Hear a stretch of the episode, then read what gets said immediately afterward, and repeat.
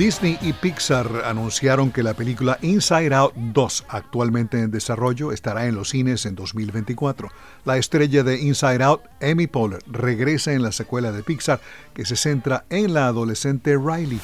Otros anuncios sobre la convención D23 para los seguidores de Disney incluyen los proyectos Peter and Wendy, Mufasa, la película de acción en vivo Blancanieves, Win or Lose Wish, Strange World, Iwaju y Elio. Peter and Wendy es una adaptación de acción en vivo de Peter Pan sobre cómo se conocieron Peter Pan y Wendy y se transmitirá en Disney Plus en 2023.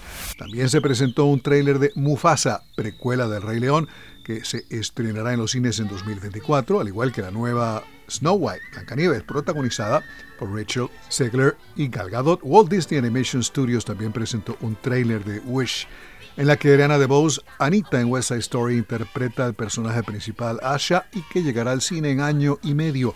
La nueva película de Pixar y Disney, Elio, sobre un niño que es transportado a otra galaxia, protagonizada por Jonas Kibriab como Elio y América Ferrera como su madre Olga Solís, estará en los cines en 2024 y se presentaron trailers de Hocus Pocus 2 que se estrenará en Disney Plus en apenas dos semanas y para fin de mes, y Disenchanted, que debutará en ese servicio de streaming en noviembre 24. El 23 de septiembre Apple TV Plus estrenará el documental Sydney sobre la vida personal y profesional del actor Sidney Poitier. La película producida por Oprah Winfrey y narrada por el recordado hombre de Hollywood, ya fue estrenada en los cines a escala mundial.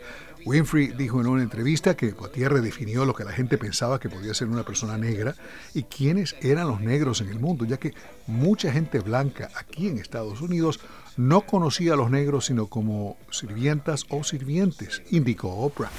La película incluye entrevistas con Denzel Washington, Halle Berry, Robert Redford, Lenny Kravitz, Barbara Streisand, Spike Lee y Harry Belafonte. Sidney Poitier fue el primer hombre negro en ganar un Oscar a Mejor Actor por Lilies of the Field de 1964. Taylor Swift estuvo recientemente en el Festival de Cine de Toronto, donde habló de películas que ejercieron influencia en el cortometraje que ella creó para su propia canción All Too Well, Taylor's Version.